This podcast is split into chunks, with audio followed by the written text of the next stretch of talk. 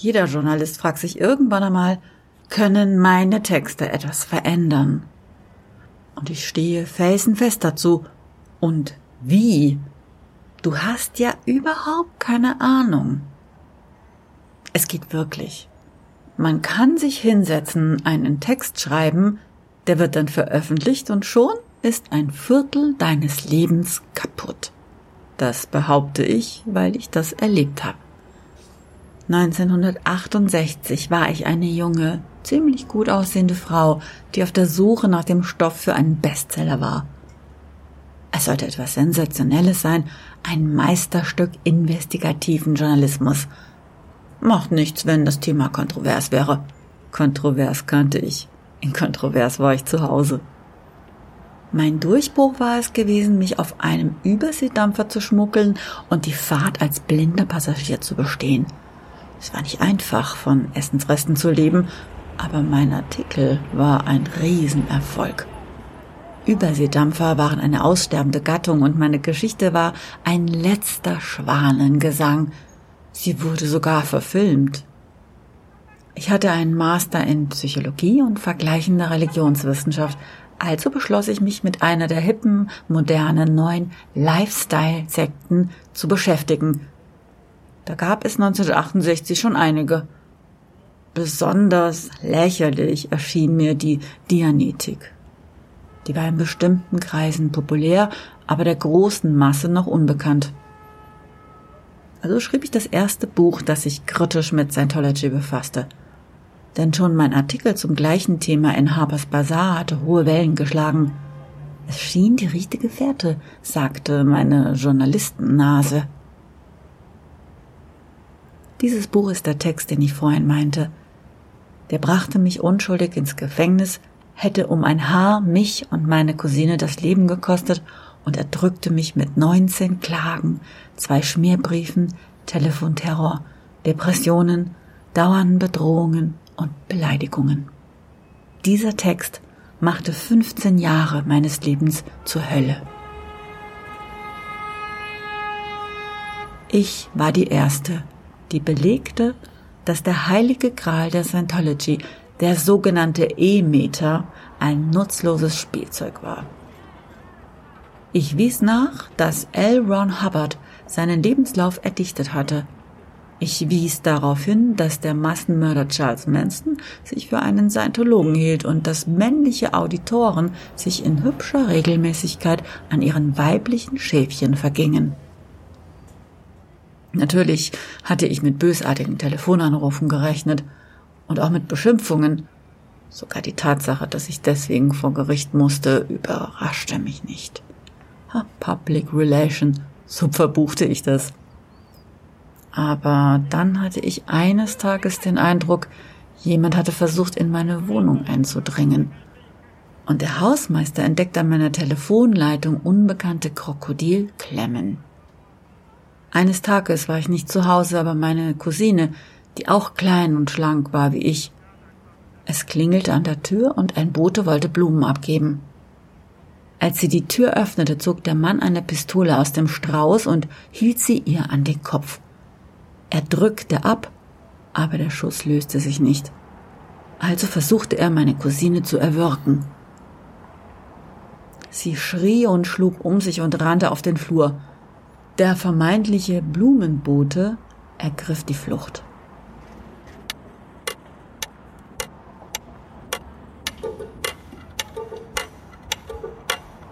Seltsam, meinte die Polizei. Diese Tat hat ja überhaupt kein Motiv. Von wegen. Ich zog in einen anderen Apartmentblock mit einem Doorman und besserer Sicherheit.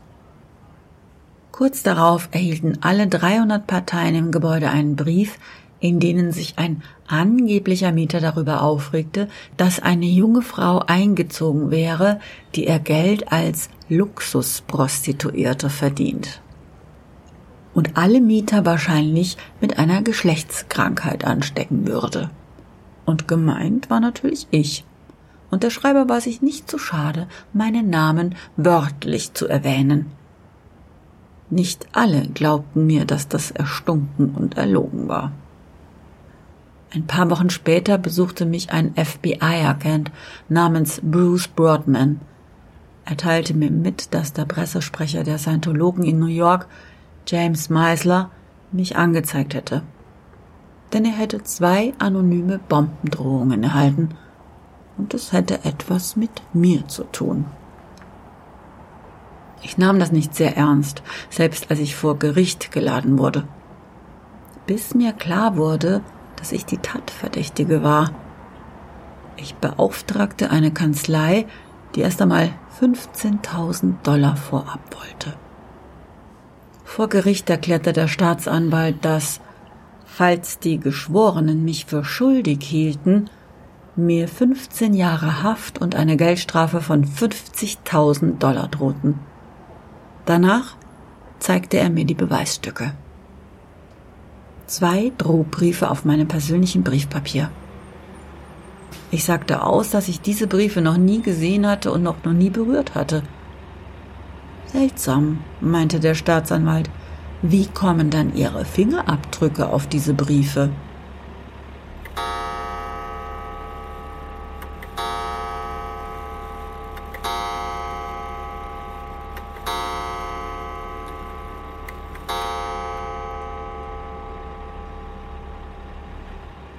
In diesem Moment drehte sich die Welt für mich auf den Kopf. Und ich meine das wirklich. Ich glaubte, ich würde ohnmächtig werden. So tief saß dieser Schock. Vielleicht sind Scientologen in meine Wohnung angedrungen, haben zwei Blatt Papier gestohlen, die ich schon berührt hatte, und darauf die Bombendrohung getippt, meinte ich. Und ich ahnte, dass natürlich genau das die Wahrheit war.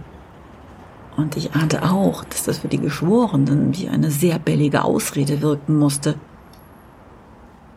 Am 9. Mai 1973 wurde ich in allen Anklagepunkten für schuldig befunden und zehn Tage später verhaftet.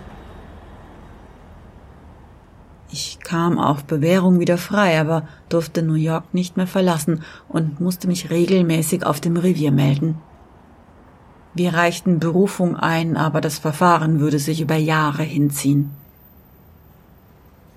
Für die nächsten Monate schnürte mir die Angst die Luft ab. Ich war in einem ständigen Zustand von Panik. Ich konnte nicht arbeiten, auch wenn sich die Rechnungen häuften, vor allem die von meiner miesen Kanzlei.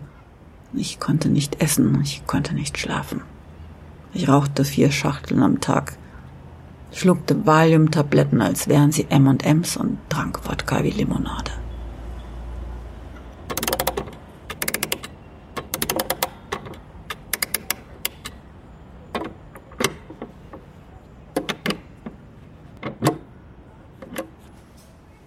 Seit ich acht Jahre alt war, wollte ich Journalistin werden. Ich wollte die Wahrheit erforschen und darüber schreiben. Und bis jetzt hatte alles richtig gut geklappt. Ich war noch nicht einmal 30 Jahre alt und hatte schon vier Bücher untergebracht, die sich sogar ganz gut verkauften. Aber wer würde eine vorbestrafte Autorin verlegen, die Bombendrohungen per Post verschickte? Meine ganze Zukunft und mein ganzes Leben lag in Trümmern. Meine Eltern hatten mich in Belgien adoptiert, als ich sechs war. Meine leiblichen Eltern waren in Auschwitz umgekommen und meine amerikanischen Eltern waren bisher immer sehr stolz auf mich gewesen. Wie enttäuscht mussten sie jetzt sein. Mein damaliger Freund, den ich eigentlich heiraten wollte, Bob Strauss, ein Rechtsanwalt, wie der Zufall es so wollte, verließ mich. Genau wie die meisten meiner Freunde. Und ehrlich gesagt, kein Wunder. Entweder ich war betrunken oder ich redete in einer Tour über mein fieses Leben, meine Zukunft oder darüber, dass ich mir das Leben nehmen würde, wenn ich ins Gefängnis müsste. Am 26. Juli, an meinem 30. Geburtstag, war ich zum ersten Mal völlig am Ende. Allein saß ich in meiner Wohnung und die Angst erdrückte mich. Ich begann eine Valium nach der anderen zu schlucken, mit dem Ziel, diesen Tag nicht überleben zu müssen.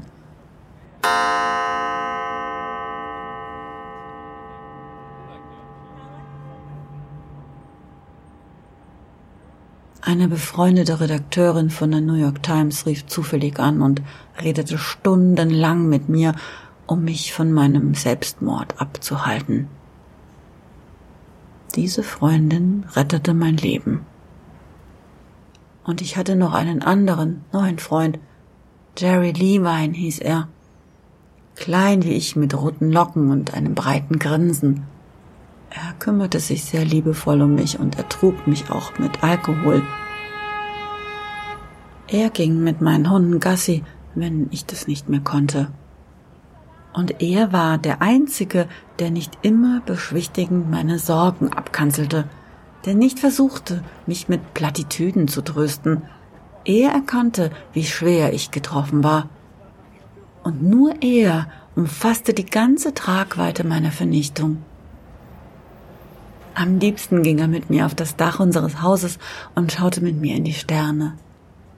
Ein paar Mal sprang er auf die Außenmauer des Dachs und balancierte dort entlang.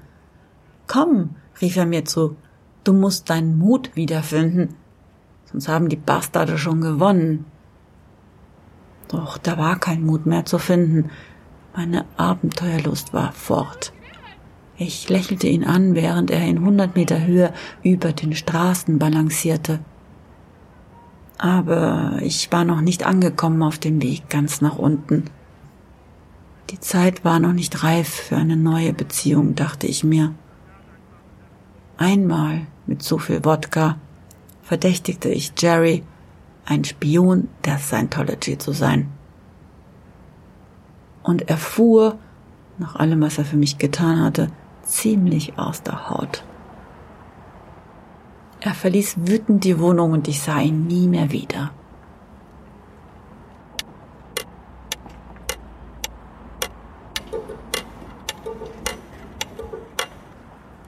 Manchmal, wenn ich nun wieder ganz alleine in meinem Apartment saß, zweifelte ich schon selber an meiner Aussage. Vielleicht war ich schon damals ein seelisches Wrack gewesen und schon so kaputt, dass ich tatsächlich die Bombendrohungen geschrieben hatte und das nun einfach verdrängte. Am 31. Oktober traf ich mich mit einem Professor aus Schottland, aber diese Begegnung zog an mir vorbei. In meinem ganz persönlichen, schmerzfreien Nebel aus Wodka und Valium. Ich merkte nicht einmal, dass dieser Termin eigentlich der erste Hoffnungsschimmer war. Dr. Roy Wallace sammelte Material über Menschen, die Scientology verlassen hatten. Bei den meisten kam es zu Drohanrufen und Schmähbriefen. Einige Prominentere hatten auch mehr zu erleiden, beinahe wie ich. Und da wäre noch der Fall von L. Ron Hubbard Jr., immerhin dem Sohn des Sektengründers. Auch er war aus der Sekte geflohen und hatte Dr. Wallace einen Brief gezeigt, den er an seinen Vater geschickt hatte.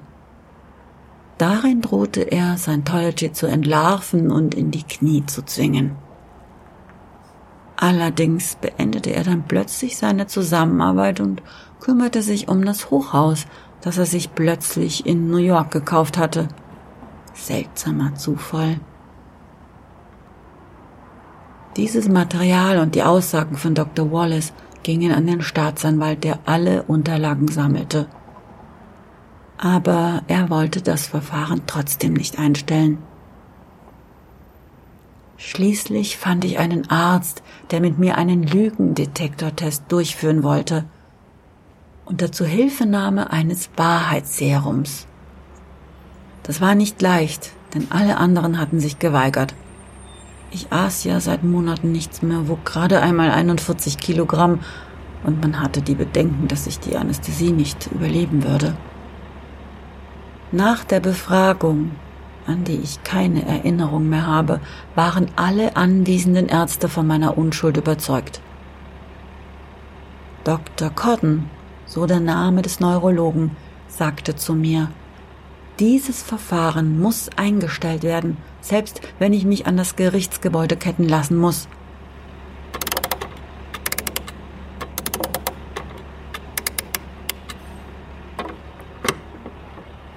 Hinweise auf die Machenschaften der Scientologen stapeln sich weiter beim Staatsanwalt und am 1. November 1973, wurde das Verfahren gegen mich bis auf weiteres verschoben, aber nicht eingestellt. Eine kleine Erleichterung, aber doch alles andere als ein Triumph. Das Damoklesschwert über mir blieb hängen. Ich war halb frei und halb gefangen. Pleite war ich auch. Eine stille Verbitterung ergriff mich. Viele Menschen, die Scientology verlassen haben oder das wollten, meldeten sich per Post oder per Telefon bei mir.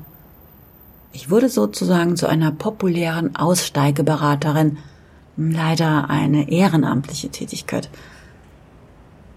Der nächste Schock kam dann im Juli 1977.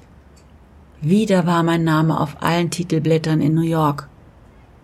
Das FBI hatte verschiedene Büros von Scientology durchsucht und darunter auch Aufzeichnungen über die Pläne gefunden, wie man mit mir umzugehen hatte. Es sollte noch weitere vier lange Jahre dauern, bis ich zum ersten Mal diese Dokumente anschauen durfte. Vier Jahre, in denen immer wieder neue Klagen gegen mich erhoben wurden. Vier Jahre, in denen mich weiterhin Privatdetektive beschatteten. Danach verbrachte ich drei Monate in Washington und quälte mich durch alle Pläne, die man bei Scientology geschmiedet hatte, um mich zu vernichten.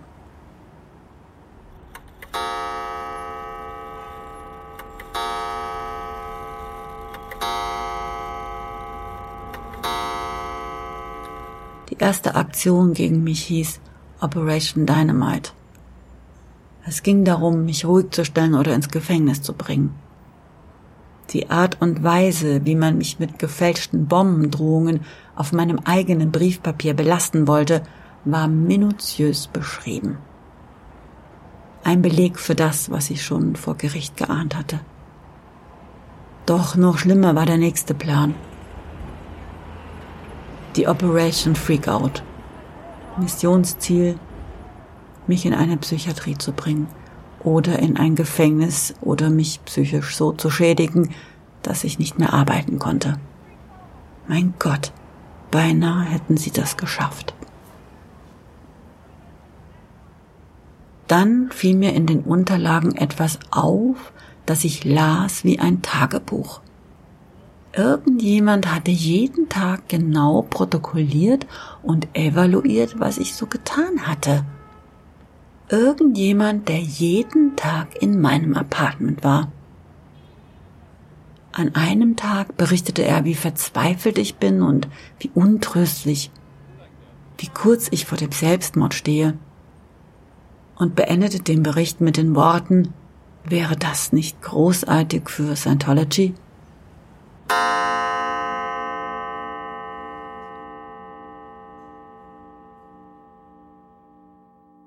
Es bleibt wirklich kein anderer logischer Schluss übrig. Jerry Levine, den ich für einen der beiden guten Freunde hielt, die ich in den dunkelsten Tagen hatte, war ein Scientologe. Ein Spitzel, dessen Aufgabe es war, mich zu beschatten und in den Selbstmord zu treiben.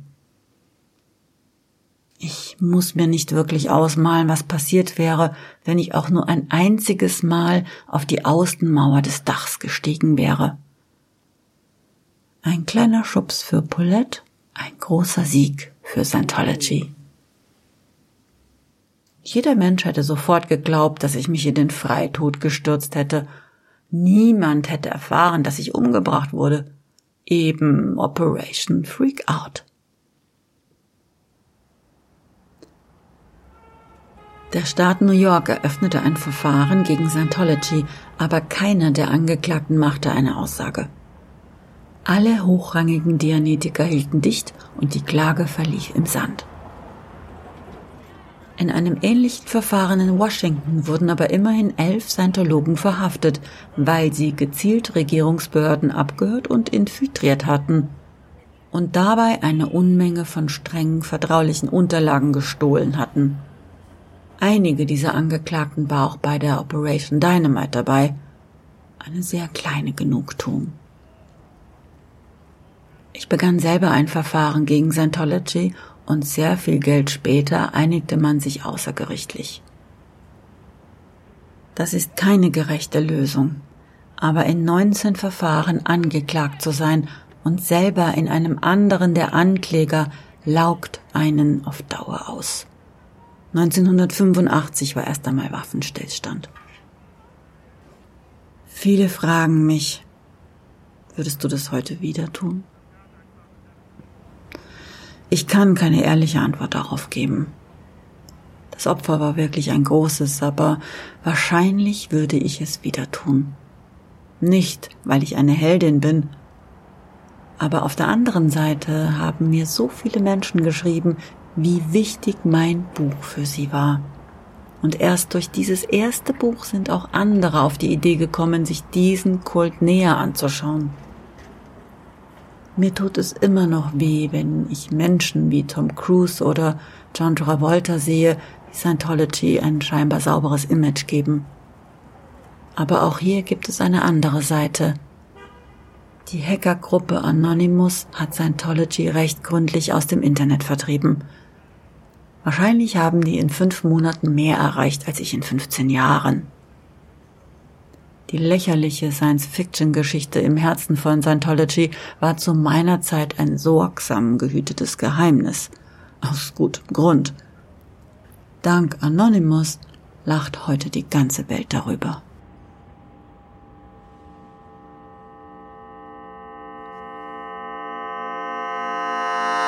Ich wollte schon mit acht Jahren Journalistin werden, weil Journalisten die Wahrheit erforschen und darüber schreiben. Und das habe ich dann halt auch gemacht.